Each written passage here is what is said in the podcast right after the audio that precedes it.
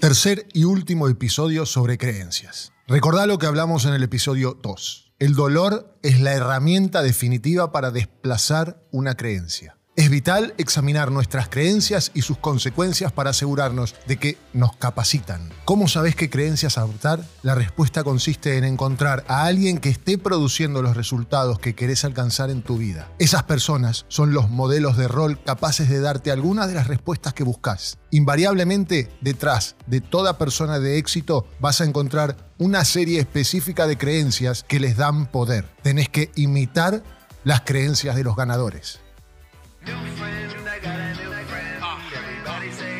Hola, te damos la bienvenida al podcast Logra tu mejor versión de Matías Gandolfo, coach de alto desempeño. Visita nuestro sitio web matíasgandolfo.com para más tips, más herramientas y más contenidos. Comenzamos.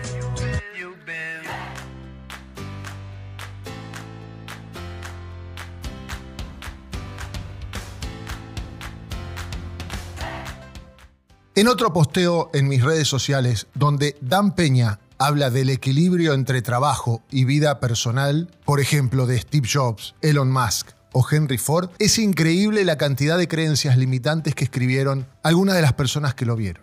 Hasta escuchar cualquier cosa de lo que Dan Peña dijo. Uno respondió, claro, los que nacen en cuna de oro lo tienen más fácil. Otro respondió, la meritocracia no existe. Y por último, un tercero, si el trabajo con esfuerzo fuera cosa de éxito, las mujeres africanas serían todas exitosas. ¿Te das cuenta la cantidad de creencias limitantes que la gente puede llegar a tener para seguir viviendo en su zona de confort? Nuestras creencias hacen que leamos y veamos las cosas como ellas quieren para seguir evitando gastar energía, para tener razón y supuestamente buscar explicaciones externas a por qué no logramos lo que soñamos. La forma de expandir nuestras vidas consiste en tomar como modelo la vida de aquellas personas que ya tuvieron éxito. Es algo poderosísimo, divertido y esas personas existen a nuestro alrededor. Solo es cuestión de hacer buenas preguntas, algo que tampoco nos enseñan en el colegio. Te preparan para tener buenas respuestas, pero no buenas preguntas. ¿Qué crees que a estas personas de éxito los hace diferentes de los demás? ¿Cuáles son las creencias que los separan de los demás? Investiga, lee, informate, no te quedes con lo que crees o te cuentan. Busca fundamentar cada uno de los juicios que vos tenés o que te dicen de estas personas de éxito. A mis 18 o 19 años, cuando comencé a hacerme la pregunta que Heidegger dice, ¿nos arruina la vida? ¿Para qué vinimos a este mundo? Mi padre me hizo leer Encuentro con hombres notables, de Gurdjieff. Tiempo después lo volví a leer y me convertí en un cazador de excelencia. Investigo constantemente a los hombres y mujeres más destacados para descubrir sus creencias, valores y estrategias para alcanzar el éxito. No me canso de leer biografías de estas personas. Hoy tenemos al alcance todo tipo de información en mi canal de YouTube tenés un video sobre el modelado, esta poderosísima técnica de la PNL para modelar a personas que te interesan y ahorrar tiempo en lograr el éxito que ellas lograron. Recordá que los modelos que necesitas te rodean en todo momento. Somos lo que pensamos. Todo lo que somos surge con nuestros pensamientos. Con nuestros pensamientos hacemos y creamos nuestro mundo y nuestro futuro. Según afirmó el filósofo alemán Arthur Schopenhauer, toda verdad pasa por tres fases. Primero se la ridiculiza. Segundo, se le plantea una oposición violenta. Finalmente se la acepta como evidente en sí misma. ¿Qué podemos aprender de todo esto? Las creencias que tenemos en los negocios y en la vida controlan todas nuestras decisiones y, en consecuencia, nuestro futuro. Una de las creencias globales más importantes que podemos adoptar es la de que para tener éxito y ser felices tenemos que estar mejorando constantemente la calidad de nuestras vidas, creciendo y expandiéndonos constantemente. Somos como el universo, o crecemos o morimos. En Japón comprendieron muy bien este principio. Se utiliza constantemente una palabra en todas las discusiones sobre negocios o relaciones. Esta palabra es Kaizen. Significa literalmente mejora constante y la usan con mucha frecuencia en su idioma. A menudo hablan del Kaizen de su déficit comercial, el Kaizen de la cadena de producción, el Kaizen de sus relaciones personales. Como consecuencia de esto, siempre están buscando mejorar. Y a propósito, el Kaizen se basa en el principio de la mejora gradual, de mejoras sencillas y chiquitas para llegar a la mejora que buscamos. Pero los japoneses comprendieron que los pequeños refinamientos hechos diariamente empiezan a crear incrementos compuestos a un nivel que la gente jamás se atrevería a soñar. Los japoneses tienen un dicho, si no se vio a un hombre durante tres días, sus amigos deberían echarle un buen vistazo y ver qué cambios se produjeron en él. Por extraño que parezca, en nuestro idioma no tenemos un equivalente para la palabra Kaizen, aunque eso no es sorprendente. Después de la bomba de Hiroshima, se propusieron ser líderes en el ámbito textil. En 10 años lo lograron. Luego dijeron que querían ser líderes en el área automotriz. En otros 10 años lo lograron. Y después, en el área tecnológica. A fin de los 90 ya lo eran. No se quedaron en la creencia de que estaban arruinados después de semejante catástrofe. Te cuento esto para mostrarte mi propio compromiso con la mejora constante. Busco permanentemente elevar mis propios criterios de calidad de vida. Esto es lo que me mantiene feliz y en busca de mi éxito. Elevo mis estándares continuamente. Cuando creamos una palabra le damos una semántica y creamos una forma de pensar. Las palabras que utilizamos de forma consistente constituyen el tejido de cómo pensamos y afectan incluso a nuestra toma de decisiones. La mayoría de la gente nunca se siente segura porque le preocupan perder su trabajo, perder el dinero que ya tienen, perder a su pareja, perder la salud, etcétera, etcétera, etcétera. La única seguridad verdadera que existe en la vida es la que procede de saber que cada día está mejorándose a sí mismo de alguna forma está incrementando el calibre de lo que es, que se es valioso para la empresa en la que trabaja, para los amigos y para la familia. Yo no me siento preocupado por mantener la calidad de mi vida porque cada día trabajo para mejorarla. Me esfuerzo constantemente por aprender, por establecer distinciones nuevas y cada vez más poderosas sobre la forma de añadir valor a la vida de otras personas. Eso me proporciona una sensación de certidumbre de que siempre puedo aprender, expandirme y crecer. Solo se puede mejorar algo si te das cuenta de que no está del todo bien, de que todavía no se alcanzó el nivel que debería. Necesitamos descubrir los problemas y manejarlos antes de que se transformen en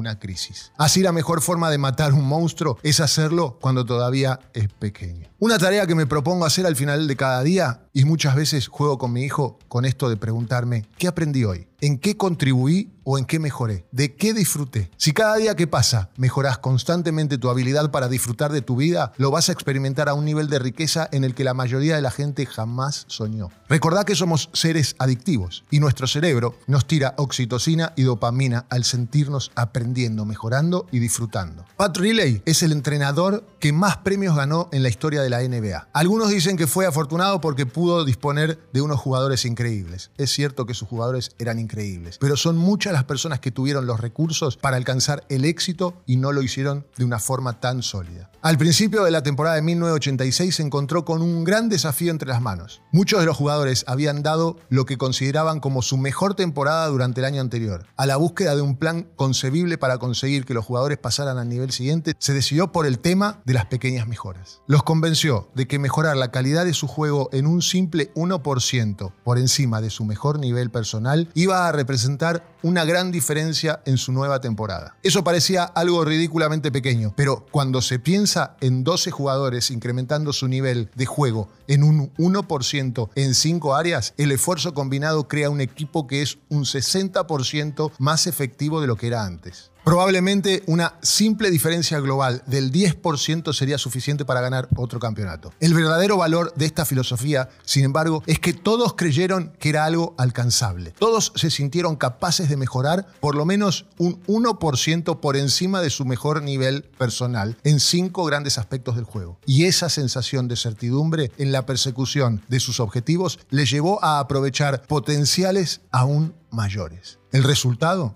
la mayoría de ellos mejoró por lo menos en un 5% y muchos llegaron hasta el 50%. Según Pat Riley, la temporada de 1987 resultó ser la más fácil en la que habían participado. Todo esto de lo que te hablo va a funcionar para vos solo si te comprometes en el trabajo con vos. Recordá que la clave para el éxito consiste en desarrollar una sensación de certidumbre, la clase de creencia que te permite expandirte como persona y emprender las acciones necesarias para engrandecer tu propia vida y la de aquellos que te rodean. Es posible que hoy creas que algo es cierto, pero vos y yo necesitamos recordar que a medida que pasan los años y crecemos, nos vamos a ver expuestos a nuevas experiencias y que podemos desarrollar creencias que nos proporcionen más poder y abandonar cosas que en otros tiempos sentimos que eran ciertas. Necesitas darte cuenta de que tus creencias pueden cambiar a medida que acumulas referencias adicionales, pero lo que realmente importa hoy es saber si tus creencias actuales te proporcionan más o menos poder. Empezá hoy mismo a desarrollar el hábito de enfocar la atención sobre las consecuencias de todas tus creencias. Están fortaleciendo tus fundamentos, induciéndote a la acción en la dirección que deseas o te están conteniendo, frenando, limitando.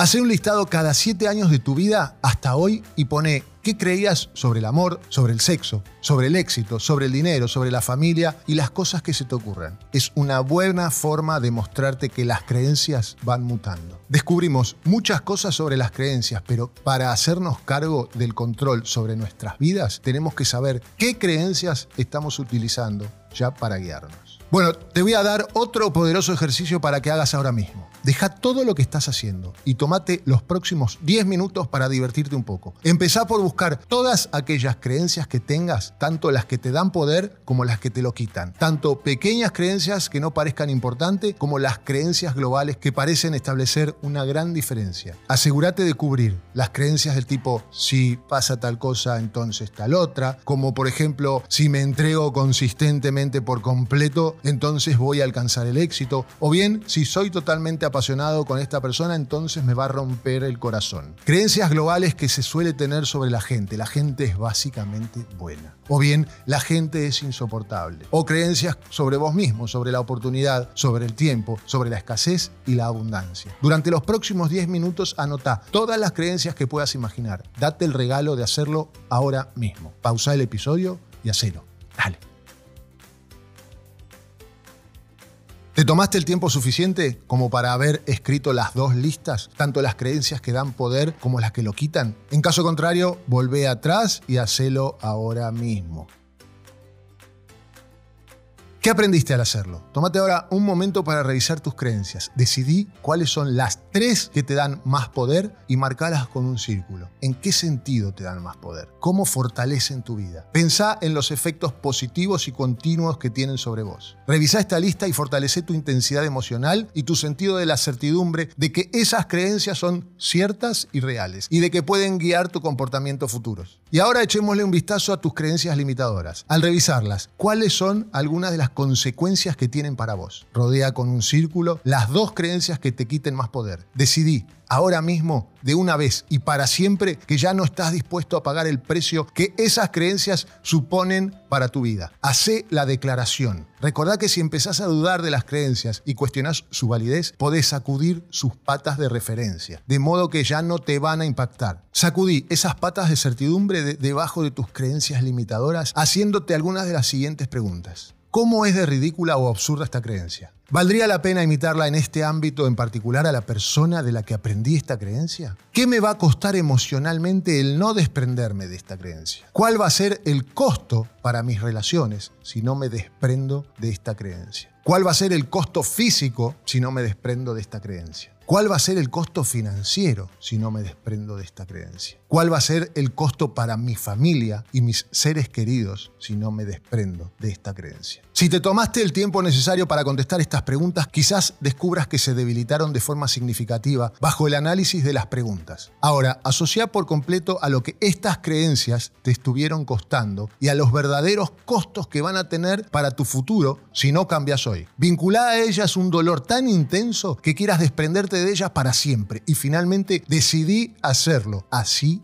a partir de ahora. Pero no podemos desprendernos de una pauta sin sustituirla por una nueva. Así que ahora mismo anota con qué vas a sustituir las dos creencias limitadoras que acabas de eliminar. Se trata de su antítesis. Por ejemplo, si tenías la creencia de que nunca vas a poder alcanzar el éxito porque no tenés plata, tu nueva creencia puede ser, precisamente porque no tengo plata, voy a buscar la forma de lograr el éxito para tenerlo. ¿Cuáles son algunas de las referencias con las que podés apoyar esta idea de forma que empieces a sentir la certidumbre acerca de ella? A medida que refuerces y fortalezcas esta creencia, vas a empezar a dirigir tu comportamiento de una forma completamente nueva que te va a dar más poder. Si no estás logrando los resultados que deseas alcanzar en tu vida, te sugiero que te preguntes, ¿qué tendría que creer para alcanzar el éxito? O bien, ¿Quién está teniendo ya éxito en este ámbito? ¿Y qué creen esas personas que sea diferente de lo que yo hago acerca de lo que es posible o bien en qué hay que creer para alcanzar el éxito. Es muy posible que descubras así la creencia clave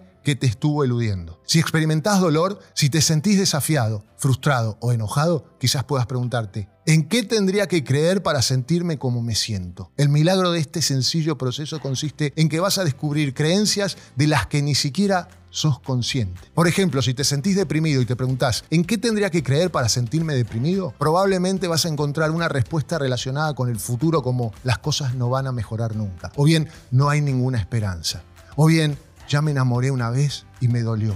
No voy a volverme a enamorar. Una vez que hayas verbalizado estas creencias, quizás pienses, pero yo no creo en eso, me siento mal ahora, pero sé que no voy a sentirme así siempre. Esto también va a pasar. O quizás decidas que la creencia en que vas a tener problemas permanentemente es algo totalmente destructivo y que ni siquiera estás dispuesto a volver a considerar así. Mientras estás examinando estas creencias limitadoras, observa cómo cambian tus sentimientos. Toma conciencia, cree y confía en que si cambias el significado de cualquier acontecimiento en tu mente, vas a cambiar de inmediato la forma en que te sentís y lo que haces. Lo que te va a conducir a un cambio de tus acciones y de ese modo vas a transformar tu destino. Cambiar el significado de algo va a cambiar también las decisiones que tomes. Recordá que no hay nada en la vida que tenga un significado de por sí, excepto el que vos mismo querés darle. Entonces asegúrate de elegir conscientemente los significados que te parezcan más en consonancia con el destino que elegiste para vos mismo. Las creencias tienen el imponente potencial de crear o destruir. Si estás escuchando y si llegaste hasta este episodio es porque en lo más profundo de vos mismo decidiste no conformarte con menos de lo mejor que seas capaz de conseguir. ¿Querés aprovechar realmente el poder para crear la visión que deseas en lugar de destruir tus sueños? Entonces aprende a elegir las creencias que te dan poder, a crear las convicciones que te impulsan en la dirección del destino que te exija lo más elevado que hay en vos. Tu familia, tu negocio, tu comunidad no se merecen menos. Los líderes son aquellos individuos que viven con creencias que les dan poder y que enseñan a otros a aprovechar sus capacidades, desplazando las creencias que los limitan. Bueno, hasta aquí esta trilogía sobre creencias. Te dejé varios ejercicios para que comiences a transformarlas. Recordá que el poder está en tu mente, no en tu dinero o las posibilidades que hoy tengas. Investiga, lee, estudia sobre visionarios, personas que admires, sobre gente de éxito y te vas a dar cuenta que el 90% de ellos no lo tuvo nada fácil. No lo lograron a la primera, a la segunda ni a la décima. Gracias por estar del otro lado. Como siempre te pido a cambio un pequeño comentario, que lo compartas en tus redes sociales, te suscribas y me dejes un like. Así más personas pueden tener estas herramientas y lograr su mejor versión. Podés escribirme consultas, respuestas a ejercicios o de qué te gustaría que hable en próximos episodios a info.matiasgandolfo.com. Gracias por escucharnos. Te recordamos suscribirte a este podcast compartirlo y ayudarnos a que más personas logren su mejor versión. También puedes seguirnos en Instagram, arroba matías-gandolfo. Nos vemos en el próximo episodio.